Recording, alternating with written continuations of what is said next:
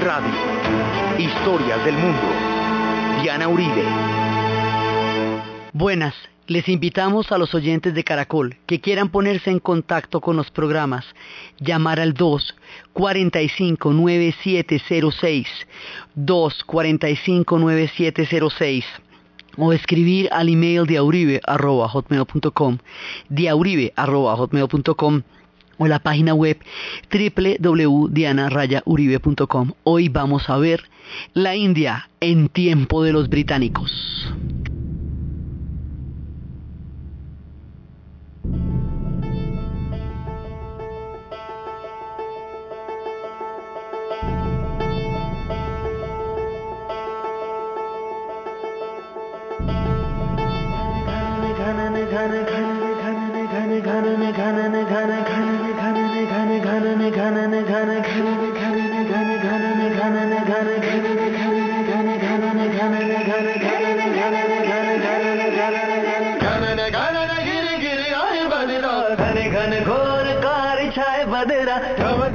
धमक बैर लगे रंगे चमक चमक देखो बिजुरिया चमके। मन धड़काए बदरवा मन धड़काए बदरवा मन धड़काए बदरवा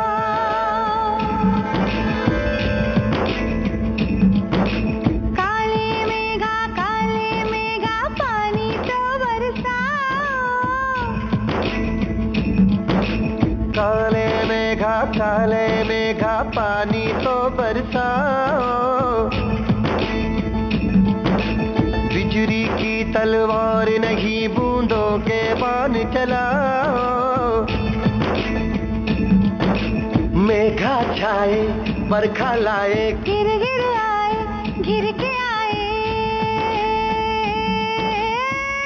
कहे मन मचल मचल नहीं चल संभल संभल। गए दिन बदल तू घर से निकल बरसने वाला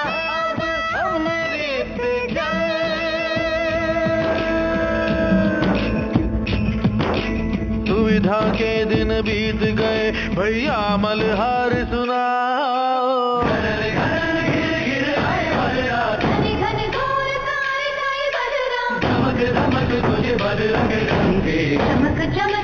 La vez pasada estábamos viendo cómo durante la época de los mughals se había logrado una síntesis prodigiosa entre la sabiduría refinada del Islam que llega a la India a través de los mongoles que ya habían asimilado el curso de las civilizaciones con las cuales habían tenido contacto y cómo después de someterlas se habían convertido a sus culturas, a sus religiones y habían adquirido sus destrezas y sus maravillas, cómo había llegado ese Islam a través de los mugoles, como había habido presencias anteriores en tiempos árabes y espiritualidades profundas en tiempos sufis que habían dejado una primera avanzada, pero como los mugols son los que le van a dar toda la forma a la India mugol.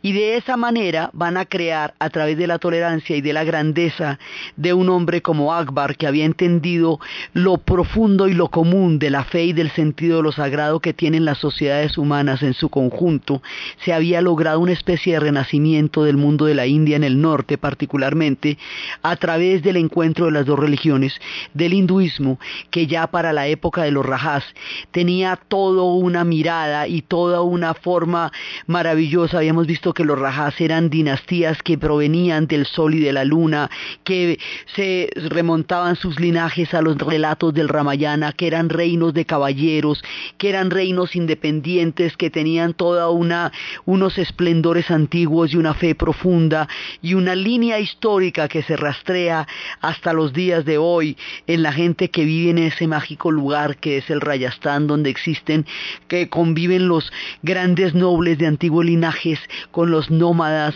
y con la llegada del Islam. Y habíamos visto todos los ciclos desde el momento en que Babur entra, habíamos visto de Hamayun y después de verle Hamayun habíamos visto la llegada del gran Akbar.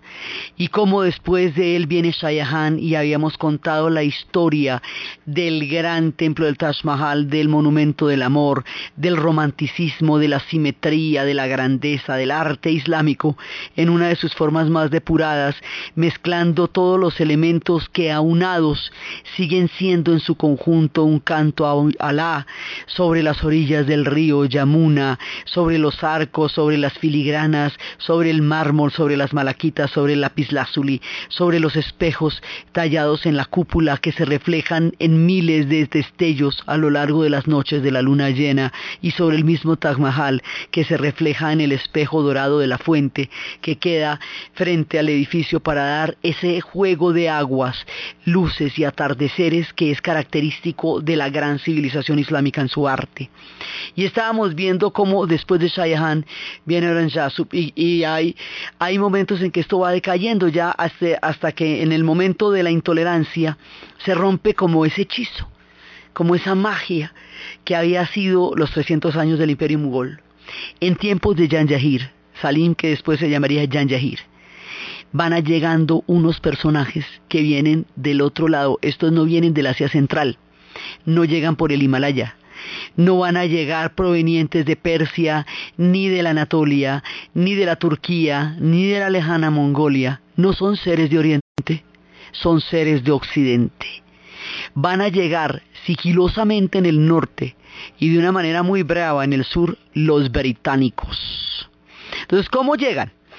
Primero hay una anécdota que se habla de Jan Yahir que su hijo había estado enfermo y un médico inglés lo curó y le dijo que le pidiera lo que quisiera. Y él le dijo, pues para mí lo que llama para mí yo no, no necesito mucho, pero yo tengo unas telas allí en ese barquito, ¿quiere que se las muestre? O sea, me permite que mi país intente comerciar con el suyo. Y claro, Yanyahir agradecidísimo le dijo, no, pues no hay problema, bájelas nomás, bájelas nomás, mire, lo que se les venía pierna arriba eran palabras mayores, las manufacturas de la revolución industrial de los ingleses, por un lado. Por otro lado, hay otra entrada abajo, en el mar, ellos llegan por el mar porque son pueblos marineros. Entonces, desde hace tiempo estaban disputándose la hegemonía del mundo con los franceses y antes con los portugueses. Habíamos tenido un encuentro con los portugueses en tiempo de las rutas de las especias, pero ahora se van a enfrentar a los franceses. Con los franceses están en guerra en todas partes porque están en las guerras en el Canadá. Cuando estábamos en la historia de Norteamérica vimos las guerras entre los franceses y los ingleses, en las cuales los algonquinos y los iroqueses entraron a formar parte de esas guerras y cómo eso determinó una cantidad de movimientos de la nación americana. Esas guerras que están librándose por allá en los Estados Unidos y en el Canadá, es parte de un gran escenario porque el imperio británico es gigantesco, pero la India lo va a convertir en el imperio más grande de la era moderna, en el imperio más colosal, ese imperio donde uno de cada cuatro habitantes del planeta Tierra eran súbditos de la reina Victoria. Ese imperio va a llegar a ser tan poderoso por la India la mezcla de este imperio con la enorme civilización que se van a encontrar los va a potenciar a tal grado que los va a convertir en un gigantesco y poderoso imperio y una potencia planetaria, global. O sea, el imperio británico es de los primeros imperios así globales de la era moderna. Entonces, ¿qué pasa? Los británicos se han venido convirtiendo en imperio poco a poco. En tiempos de Isabel I, en la era isabelina, cuando en nuestro relato de la India estábamos en la era de Akbar, Isabel I les había dado un sentido de propia valía un sentido de amor propio, que ser ingleses era ser muy importantes. Los pueblos progresan cuando empiezan a sentir que son valiosos.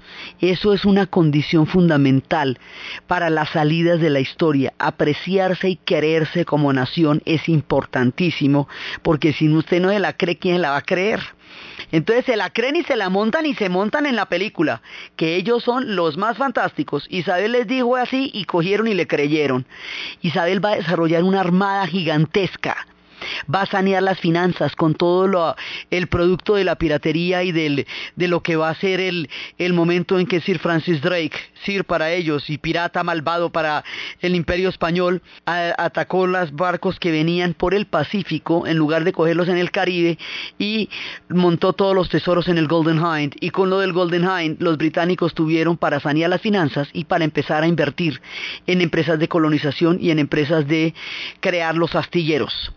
Entonces, cuando ya empiezan a crear semejante armada, empiezan a disputarse con las potencias de turno, que en ese momento eran España, hasta Trafalgar, y luego va a ser Francia. Entonces, con Francia van a librar una carrera contra el tiempo para apoderarse del planeta entero dentro de ese escenario en algún momento van a llegar a la India.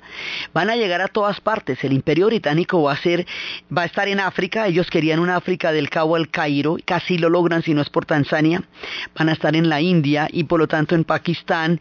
Van a tener incursiones en Afganistán. Van a estar en la, en una parte, pues en los Estados Unidos, pero finalmente eso también fue una colonia de ellos. Van a estar en el Caribe. Van a tener su presencia en Jamaica. Va hasta San Andrés y Providencia, con digo. Sí, o sea, hasta por allá llegar. O sea, era un imperio realmente grande. Van a estar en Sudáfrica también y van a librar unas batallas con los Boers, que son los colonos de origen holandés que estaban allá. O sea, el imperio británico es una cosa muy grande, pero el que le va a dar ese tono, ese temple, va a ser la llegada a la India. Entonces, ¿por dónde llegan? Por mar. ¿Por qué? Porque son navegantes. Y empiezan a disputarse con los portugueses y el, el punto donde se dan las batallas va a ser a la del estado de Tamil Nadu. Y ellos empiezan a bordear el subcontinente indio por, por la vía marítima y ahí es cuando lo van a triangular. El punto de partida es Tamil Nadu, el estado de Tamil Nadu, y además ellos son los que van a llevar del bulto porque la pelea de los europeos por el subcontinente se va a dar sobre la población. Entonces muchísima gente del estado de Tamil Nadu va a morir en los enfrentamientos de los europeos entre sí por el control. Y el punto donde van a arrancar es la ciudad de Madras, hoy llamada Chennai, dentro de la nueva manera como la gente de la India ha rebautizado los nombres de sus antiguas ciudades, Chennai. Por eso si uno busca como Madras en el mapa y es un mapa moderno no la va a encontrar. Entonces es Madras o Chennai, después se van para Calcuta, ¿sí? Después se van para Mumbai y ahí establecen el triángulo. Se coge, si lo coge el subcontinente y toma, desde ellos siempre tienen escuadras, triangulan para poder entrar a, a apropiarse de los territorios. Entonces cogen por Madras, luego cogen por Calcuta arriba y luego pasan al otro lado por Mumbai, en donde está la gran bahía y en esa gran bahía es donde ellos ponen la puerta, ¿sí? Y ahí empiezan a entrar. Mumbai es una ciudad que va a tener muchísima importancia durante la era británica, milenaria ella, ancestral, antigua, populosa, gigantesca, va a ser clave porque va a ser uno de los puntos, eh, digamos, uno de los enclaves más importantes de la era de los británicos. Entonces, de esa manera se van metiendo en todo el territorio, empiezan por un trato comercial, por el trato de la Compañía de las Indias Orientales, y esa, esa compañía empieza como una, eso es como con nadito de perro, sí, como que usted trae las telas, y a las telas les va a poner como una, como, como le va a poner un puesto de, de policía, ¿cierto? Una guarnición, porque llevar y traer las telas desde Londres hasta la India es muy largo. ¿No? Entonces, más bien las dejamos aquí para no tener que hacernos el viaje todo cada vez, ¿no es cierto? Pero si las dejamos aquí, pongámosles como, ¿qué te digo yo? Como unos, como unos guardias, ¿no? Pero a los guardias hay que ponerles un restaurantico, una comidita, una barraca. Entonces ahí se les va armando como un fuerte. Y lo que empieza como un trato comercial, se va a convertir en un pacto militar y lo que empieza y lo que se va a convertir en una en una dominación militar se va a convertir en una dominación administrativa, política, económica y lo que se va a convertir en una administración política, económica se va a convertir en una colonia hasta que llegue, o sea, esto es escaladito, escaladito hasta que cuando se den cuenta los tienen ya de patas y manos. Entonces van llegando allá. Al principio la cosa no es rara porque se comportan como una casta. Ellos tienen muchas castas, eso no es particular. Eh, no se mezclan, las de ellos tampoco, hasta ahí no hay lío. que son muy tiesos y güey apretados, bueno, ajá, cada cual tiene derecho a vestirse como quiera, ¿sí? Entonces, al principio todavía no parecería que eso alterara el curso de la India, pero poco a poco lo va a hacer. Entonces tienen ferrocarriles, Chévere, bueno que hagan ferrocarriles, lo que pasa es que por ahí empiezan a sacar todos los recursos de la India y eso ya no es tan chévere. Entonces tienen deras, manufacturas, buenísimas, esos paños fantásticos, pero entonces resulta que empiezan a desarticular el tejido social que se creaba en la India alrededor de la elaboración artesanal de las telas y de la rueca. Entonces, al, al, quebrar ese tipo de producción con la fuerza de un monopolio que proviene de la industria, ya no es chévere porque empieza a quedar un montón de gente sin oficio en la medida en que no pueden competir con las manufacturas. Inglaterra está desarrollando en ese momento una revolución industrial. Quiere decir que Inglaterra es la primera que va a poner en funcionamiento la máquina de vapor, el invento de Watts. Y con la máquina de vapor, va a empezar a crear los telares y los telares mecánicos y los telares mecánicos hacen el trabajo de muchos hombres tanto que al principio pensaron que eran brujerías. Y con la manufactura los algodones y las lanas de todo sobre todo con las lanas de las ovejas de ellos pues van a poder crear los paños. Pero qué hay en la India que sea tan chévere para la industria algodón algodón a la lata la manera como ellos lo hacen. La India es inmensamente rica por eso la invade todo el mundo. Ustedes dirán que qué es la cosa de irse a meter allá. Pues que ellos tienen de todo. Ellos tienen algodón, ellos tienen rubíes, ellos tienen diamantes, ellos tienen una agricultura fértil, fértil, fértil que en los estados del sur puede dar tres cosechas de arroz al año. Los británicos decían que nunca habían visto una tierra tan fértil como aquella que conocieron en el sur de la India. Ellos tienen una extensión mundial. Ellos, o sea, todo lo que usted necesite se consigue en la India. Las famosas especias las tienen todas en la India.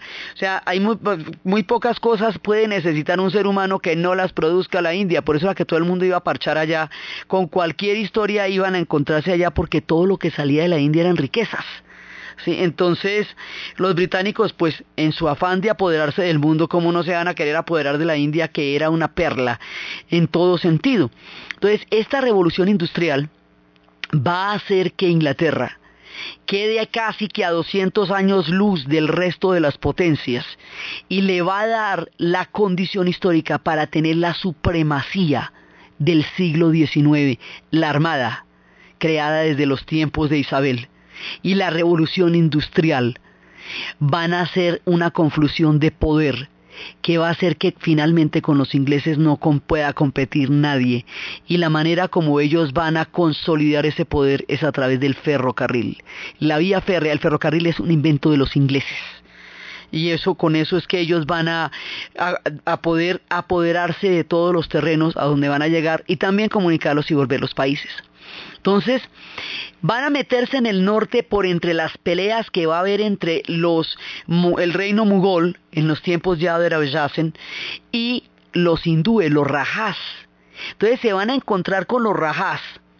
Y resulta que los rajás tienen una cultura caballeresca, son maestros en el arte ecuestre, son ellos jugaban polo también, o sea, va a haber una cantidad de similitudes entre los antiguos rajás y los caballeros británicos que van llegando, que hace que se produzca una afinidad afinidad que todavía existe, o sea, aún después de la independencia, después de toda la del agua que ha pasado bajo el puente, todavía en el Rayastán nos llaman para dirimir concursos de elefantes, los días que se hacen los concursos de los elefantes más hermosamente decorados, y todavía los ingleses van matados por allá, muertos de la dicha, ¿sí? Entonces, resulta que eso hace que los rajás ya en su desaveniencia con los mugols a través de la figura sectaria de Aurangzeb encuentran en los británicos un poderoso aliado para derrotar a los que se han convertido a fuerza de la intolerancia de este hijo que ya no pudo conservar el espíritu que habían tenido los anteriores mugols, sino que desarrolla una política sectaria, va a ser contra los rajas. Entonces por ahí se meten. El colonialismo europeo eh, divide la idea es dividir y triunfarás, o sea, Maquiavelo es europeo, entonces siempre la característica de toda colonización europea es entrar en un punto donde haya un conflicto, aliarse con unos contra otros y de esa manera hacerse a un lugar en la región. En este caso se aliaron con los rajás, hasta que finalmente van a terminar dominándolos y les van a quitar su poder de gobierno a cambio de mantener intactos sus territorios y sus riquezas. ¿sí? Por un lado, y por el otro lado, poco a poco a los mugols los van a ir exterminando, van a ir matando sus vástagos de la siguiente generación hasta que ellos se van extinguiendo físicamente. Su influencia es muy grande, ellos institucionalizaron el Islam en la India y desde el momento en que el imperio mugol tomó posesión del subcontinente, el mundo musulmán empieza a tener un contacto directo con el mundo hindú y el rostro de la India se hace más plural y más múltiple con la llegada del Islam, porque ya empiezan a encontrarse esas dos civilizaciones y a crear una cultura común que estaba bastante consolidada con la llegada de los ingleses.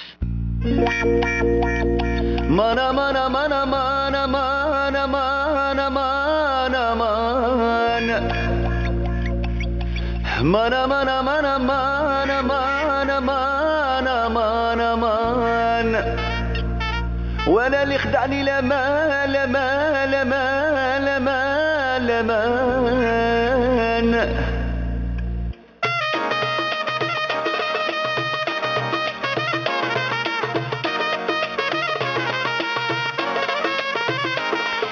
Entonces, cuando los ingleses se adentran en la India, empiezan a encontrar que aparte de las rivalidades que se producían en el norte entre la política de la era de Aranjasu y los Rajás, van entrando por ambos lados, pero como la India es tan grande, eso no está pasando en todas partes.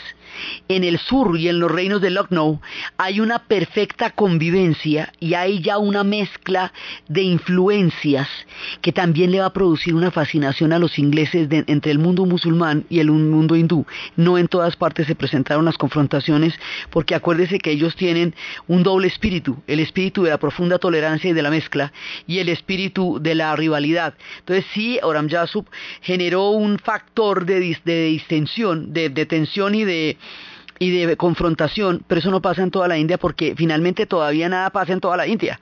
O sea, hasta ahora es que se va a comprender la India, ellos van a empezar a comprenderse a sí mismos como una totalidad, porque antes todos comparten la religión, pero la situación es distinta en cada lugar. Entonces los ingleses van entrando a la India. ¿Usted cómo imagina que podían haber quedado los ingleses cuando llegaron a la India?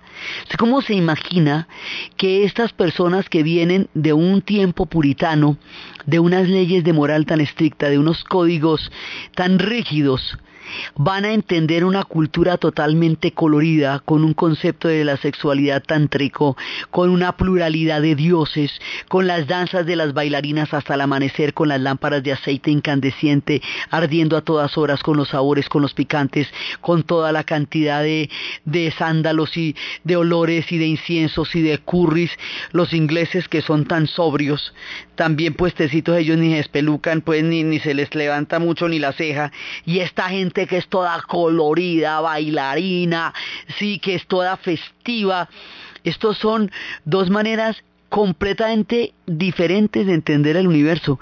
Es Occidente, el más occidental de los países, con Oriente, el más oriental de los países, encontrándose en una mirada de las dos civilizaciones, entendiendo que la India es increíblemente antigua, que ha pasado mucho tiempo. Entonces, los hay que se sienten fascinados. Es muy común el enamoramiento de la India por parte de los ingleses. Muchos de ellos sucumbieron a sus encantos y a todo su poderoso hechizo que ha hecho que todos los pueblos que la invadan terminan sucumbiendo en su maravilla y terminan extasiados ante el increíble y maravilloso poder civilizador de este pueblo. Los ingleses no van a ser una excepción, entonces hay quienes se meten a estudiar sánscrito, quienes empiezan a adorar sus deidades, quienes se casan con mujeres mujeres indias y les dejan sus fortunas. Estos están en el cementerio de Calcuta, donde se les rinde un muy buen recuerdo porque bueno, es parte de su historia y quienes empiezan a ver el legado de las antiguas civilizaciones.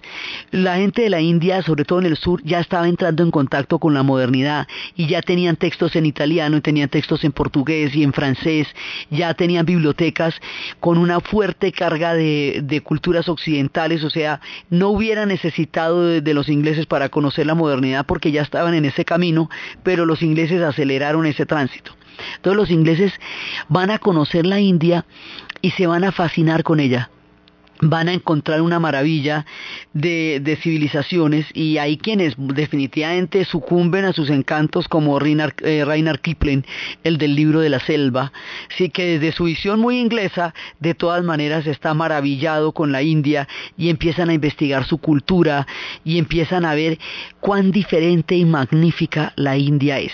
Entonces hay un primer periodo mientras se va montando el imperio como de luna de miel digamos como en que la cosa es eh, es bastante eh, el, asombro es mutuo no y los ingleses empiezan a organizar estaciones.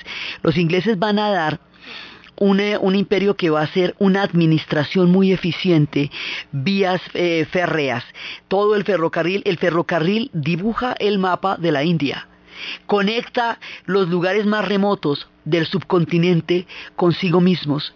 Ellos dicen, la gente de la India dice que los ingleses pintaron el mapa en su historia que hasta antes de la llegada de los ingleses no existía una conciencia de cuán grande era la India, porque solamente se relacionaban a través de las peregrinaciones y a través de los eventos religiosos, pero nadie se había dado a la vuelta de concebirlo como un todo. El ferrocarril produce ese efecto y la administración, o sea, la unificación administrativa. Ellos, esta primera etapa va desde 1700 y pico cuando empiezan a entrar, ¿sí? Hasta 1857. Tiene una fecha porque en 1857 va a ocurrir un evento que va a producir otro tipo de mirada, la rebelión de los cipayos. Y es que ha habido dos eventos, el agujero negro de Calcuta, donde un dirigente metió a un poco de ingleses en un hueco, hacinados, y murieron ahí asfixiados por el calor y eso dio una, un pretexto para una intervención militar, pero el problema grave se les monta con la rebelión de los cipayos.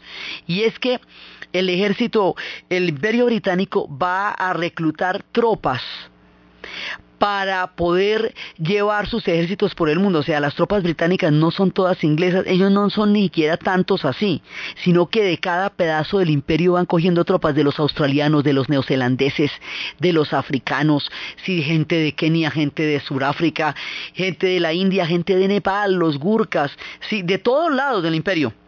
Entonces, pues, la parte que correspondía al subcontinente, pues eran los cipayos eran tropas hindúes y musulmanas, o sea, no, no, no había una diferencia fundamental entre ellos a la hora del té ya después de tanto tiempo, pero un día descubren que las balas que se estaban utilizando tenían para poder sacar la munición que tienen por dentro, usted tiene que morder la bala. La bala estaba recubierta por un cebo que provenía del cerdo y de la vaca.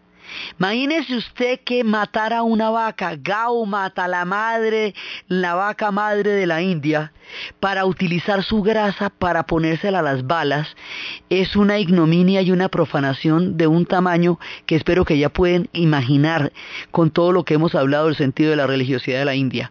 El cerdo es un animal impuro para el Islam, lo mismo que para el judaísmo. Obligarlos a comer cerdo a través de la grasa de este animal en la bala es un acto de inmundicia. Entonces lo que van a pensar es, estos ingleses no tienen religión, no creen en nada, no respetan nada, nada es sagrado para ellos, son asesinos de religiones. Y le van a decir a los ingleses que ellos no van a comerse esas balas y no las van a morder porque eso es un acto de impureza. Los ingleses ni entienden ni quieren entender, porque así como los hay fascinados y enamorados de la India, los hay increíblemente arrogantes que creen que toda civilización debe dominarse y caer bajo sus pies. Esto es diferente al imperio mugol que reconoce en la India su magnificencia. Esto es colonialismo del de Occidente. Y el colonialismo del Occidente tiene un ingrediente nuevo, el eurocentrismo. Ellos creen que solamente su esquema de la razón y de la ciencia son la civilización y que todos los demás pueblos que no tienen ese concepto del universo, que no el, elaboran su mundo en planos cartesianos, son pueblos salvajes a quienes el colonialismo les va a dar un contenido civilizador. E temita de usted creer que es que lo que está haciendo no es dominarlos, explotarlos, sacarles sus riquezas y enriquecerse a cuesta de ellos, sino civilizarlos, o sea, que le salen a deber porque además les está haciendo un favor. ¿sí? Esa vuelta es difícil con civilizaciones del tamaño de la India y de la China porque no es creíble. Entonces, cuando ellos tratan esta rebelión de los cipayos como si fuera un problema de superstición, y no un problema de, lo sagrado, porque como no lo consideran sagrado para ellos, esa arrogancia los va a llevar a una confrontación de una rebelión gigantesca donde hindúes y musulmanes se van a encontrar en una gran, gran enfrentamiento contra los británicos y se llama la rebelión de los cipayos. Y ahí se acaba la luna de miel porque a partir de la rebelión de los cipayos empieza a desarrollarse un pensamiento de independencia. Algunos lo consideran la primera guerra de independencia de la India. La reacción de los británicos fue brutal Brutal quiere decir que mataron miles de personas tratando de sofocar la rebelión y la sofocaron, pero dejaron una sensación de malestar muy grande. Poco después de la rebelión de los cipayos, tienen lugar un poco de historia sobre cómo se empieza a formar la conciencia de una India que quiere ser políticamente independiente, precisamente en contacto con las ideas políticas de los ingleses que hablan de la autodeterminación de los pueblos también porque son hijos de la ilustración. Hay una película que se llama Lagan. Lagan es un impuesto, un impuesto que se cobra a las cosechas, que en tiempos en que las cosechas son menos abundantes se vuelve muy difícil de pagar. Entonces, por un partido de cricket que va a ser un punto común entre los hindúes y los entre la India y los ingleses, deciden hacer una apuesta si le ganan el partido de cricket a los ingleses, no pagan impuesto durante tres años.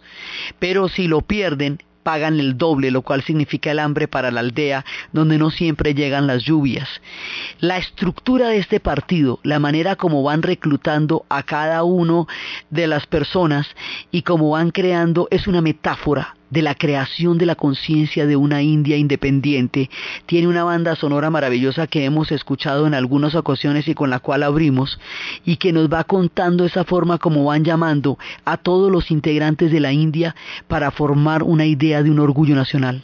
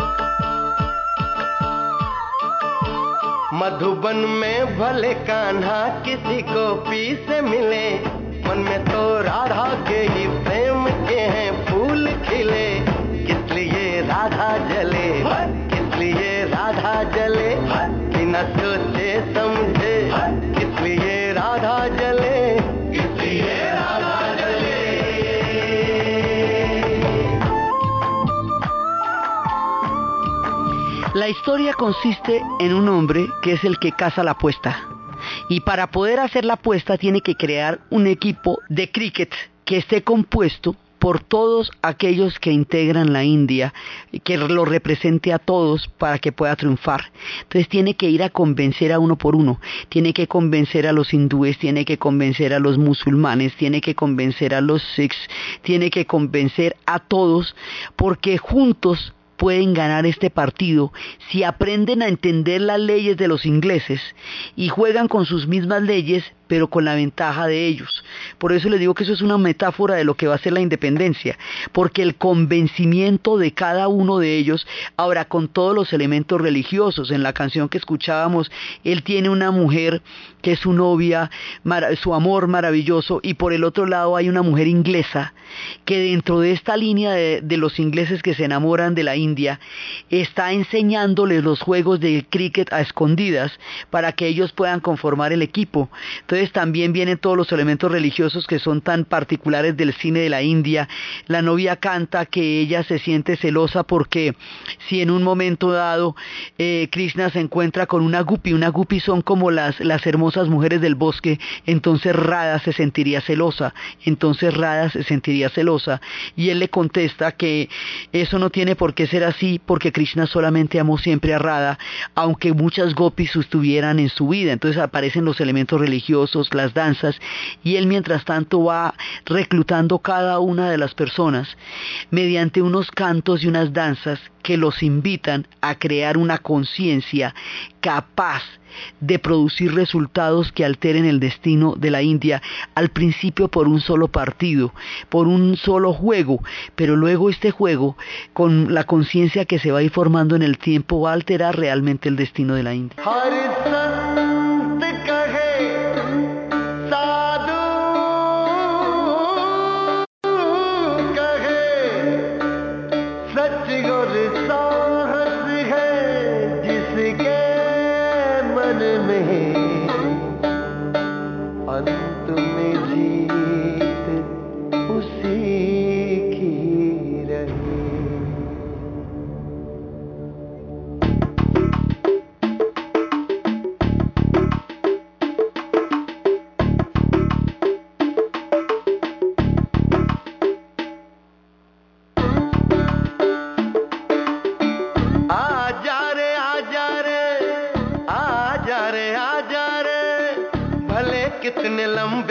लंबे हो थक न तेरा ये तन हो।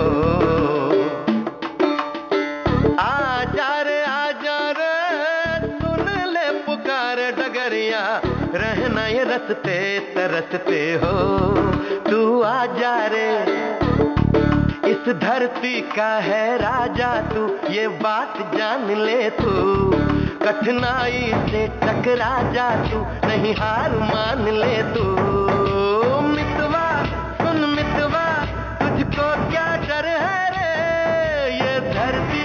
अपनी है अपना अंबर है रे ओ मितवा सुन मितवा तुझको क्या डर है रे धरती अपनी है अपना अंबर है रे वाजा रे La idea es que ellos van a tener que empezar a tomar una conciencia de quiénes son ellos a nivel político, porque su conciencia religiosa es perfectamente clara. Es a nivel político que van a empezar a reconocerse como parte de una civilización, de una cultura y de una naciente nación frente a un imperio que son los británicos. Y una de las cosas que va a determinar que esto tenga que, hacerse y plantearse es que Disraeli va a nombrar a la reina Victoria emperatriz de la India. O sea, con todos los alcances políticos de esta decisión, el detalle es cuquísimo, Ala. Porque ¿cómo te parece que la reina Victoria, siendo ella la emperatriz del mundo entero, siendo ella la, la, aquella que gobernaba la mitad del planeta, no se podía sentar al lado de Francisco José, el emperador del imperio austrohúngaro, porque él era emperador y ella solamente reina, aunque él fuera el emperador de un imperio que ya estaba haciéndose agua y ella fuera la reina de un imperio que se imponía con cada vez más fuerza, pues no le podía hacer al lado. Y esto le parecía terrible a Victoria. Entonces Disraeli, en un acto de fina coquetería, ¿sí? de verla como disgustada, como mortificada con el tema, la nombra emperatriz de la India. Con lo cual la India queda convertida en imperio 1, 2, 3, suastras. ¿Sí? Entonces, momentico, esto llegamos con una compañía a vender unas telitas. Ahora ya vamos sofocando una rebelión a sangre y fuego. Y ahora ya quedamos en que eso es un imperio y que ellos son una parte del imperio británico. Y dicen, no, pero aquí, óyeme, o sea, ¿a qué horas montaste tú toda esta película aquí? Y eso empieza a afectar los intereses de la vida cotidiana. Los ingleses van a hacer censos. Los censos van a dividir a la población de acuerdo con sus prácticas religiosas. Entonces lo van a dividir en hindúes y musulmanes, lo que hace que ellos se den cuenta que unos son hindúes y otros musulmanes, no porque no lo fueran en la vida cotidiana, sino porque eso no tenía una conciencia política, no tenía necesidad de tenerla antes sino que con los censos empiezan ellos a decir, ah, es que somos unos somos hindúes, otros somos musulmanes. Digamos, empieza como a, a aparecer este concepto de modernidad. No entendamos por modernidad progreso, porque la India es una civilización avanzadísima, sino unos parámetros contables para poder administrar, que es la manera como los británicos, que son además muy rigurosos, van a empezar su presencia en la India. Ellos son muy rigurosos y van a llevar una contabilidad absolutamente estricta y unos folios que son bibliotecas enteras que registran todos los documentos de su presencia en la India porque como a otras potencias les pisan los talones, ellos necesitan tener un archivo perfectamente bien documentado de cómo es su, su presencia en el imperio. La India se va volviendo cada vez más importante, cada vez más importante para los británicos, hasta que la India se vuelve el imperio mismo, hasta que todo su poder emana de la India, toda su riqueza emana de la India, todas sus decisiones geopolíticas están encaminadas al mantenimiento y al poder de la India sobre la India porque en el momento en que Churchill va a tomar la gran decisión de cambiar la fuente energética de los barcos de carbón a los barcos de petróleo, eso lo lleva a necesitar tomarse el Medio Oriente. Y al tomarse el Medio Oriente él va a necesitar primero disolver el imperio turco otomano, lo cual los hace, los condena en términos de lo que después va a ser una guerra mundial, pero además lo que necesitan es que la ruta a la India, que es el Medio Oriente, la controlen ellos y no la vaya a controlar nadie más. Así que esa decisión tiene dos implicaciones. El Medio Oriente va a quedar en la mira de los británicos por el petróleo, pero porque es la ruta a la India también, o sea, en igual medida. Entonces los británicos se van, le van poniendo cada vez manos y cada vez más bolas a la India hasta que ella se convierte en la esencia del imperio británico. Se vuelve la perla. Desde Delhi empiezan a hacer la administración del imperio en general. Digamos, eso lo mandan desde Londres, pero también lo mandan desde Delhi. Y desde ahí es que empiezan a hacer todas las vías férreas y las estaciones y las carreteras y toda la infraestructura que ellos necesitan para sacar los recursos de la India. En la India empiezan a cultivar el té y empiezan los grandes cultivos de té de la India que en ese momento también incluye Sri Lanka, llamado por entonces Ceilán. ¿Sí? van a ser parte del poderío de los ingleses. Por eso en la independencia americana ellos hicieron, los Estados Unidos hace un boicot al té, porque el té era la representación de la, del poderío de los ingleses. Entonces empiezan a apoderar de la sal. Ellos tienen los monopolios sobre la sal, a pesar de que la India tiene 6.000 kilómetros de costas. Tienen el monopolio sobre las manufacturas que emanan de la revolución industrial. Los cultivos de té, o sea, cuando un país es colonia de otra, todo lo que hace tiene que ser en función de la metrópoli y no de sus propios intereses. Entonces ellos tenían que sembrar el té donde dijeran, como dijeran. Van a ser unos sembrados gigantescos de opio para poder entrarlo de contrabando a la China, para lograr de la China lo que todo el mundo ha querido desde tiempos ancestrales, un mercado con los chinos, pero en esa época ellos no estaban interesados en comerciar con nadie, así que a través de un comercio de opio los forzaron a abrir los puertos mediante dos guerras que se hicieron los chinos por prohibir la entrada del opio y los ingleses porque les dejaran entrar el opio, hacer adicta a la población, abrir los puertos y de esa manera apoderarse de la riqueza económica de la China. O sea, mejor dicho, todo se hacía desde la India, todo, y se decidía desde la India. Entonces la India, cuando se da cuenta que es cada vez más importante para los británicos, se da cuenta que va perdiendo toda su autonomía. Estos grandes reinos han sido autónomos durante siglos. A los rajas ya no les parecía tan chévere cuando empiezan a ver cuánto les está costando en términos de impuestos el pertenecer al imperio británico. Ese encanto, esa magia original se va perdiendo y es en ese contexto cuando vemos esta película de Lagan, cuando ya se está tomando una conciencia de que eso no puede seguir, que ellos no pueden estar bajo una servidumbre de los británicos. O sea, cuando se dan cuenta, esto ya es una situación colonial. Y ellos jamás pensaron en que eso llegara a suceder. No les había sucedido tampoco con nadie, porque es que la invasión de los mugols de todas maneras se va a producir, se va a traducir en una síntesis en la cual van a hacer una negociación. Aquí los ingleses no negocian con ellos, los administran y les imponen su sistema de gobierno, no de valores no se van a meter con la cultura de la India porque eh, no pueden, es imposible, pero sí la someten en términos políticos, administrativos y económicos y ahogan los recursos con los cuales la India podría bastarse a sí misma y los ponen en función del desarrollo de los británicos. Ahí es donde los hindúes y los musulmanes empiezan a sentir que esa vuelta no les llama la atención. Entonces muchos pensadores van a empezar a aparecer como artífices y creadores de una conciencia nacional que los lleve a plantearse la independencia.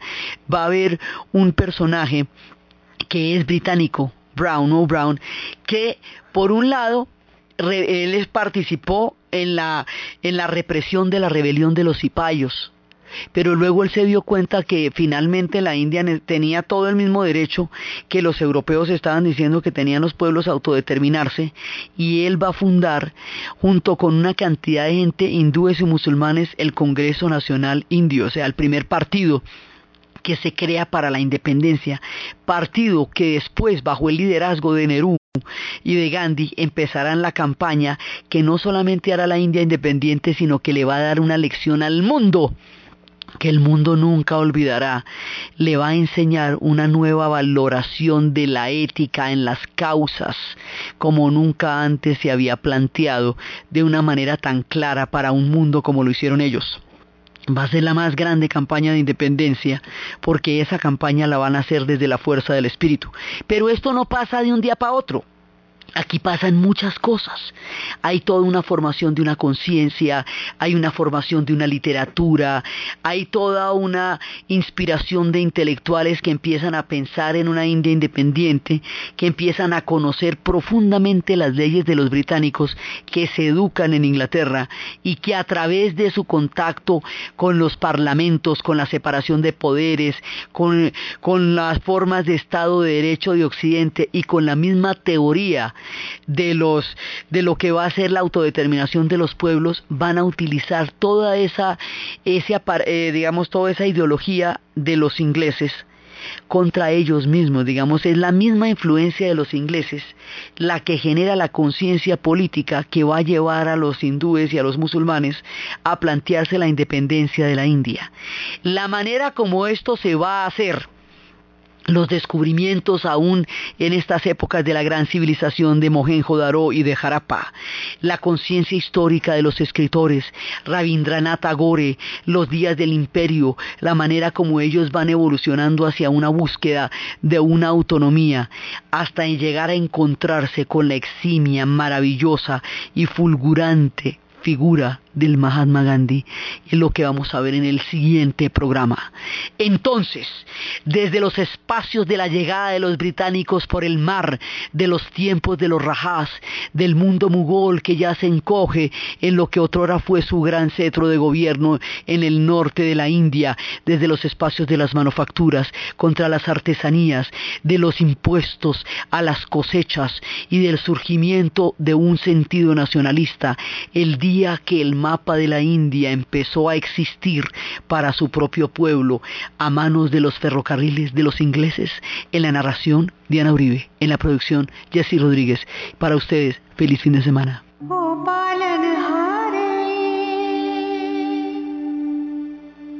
निर्गुण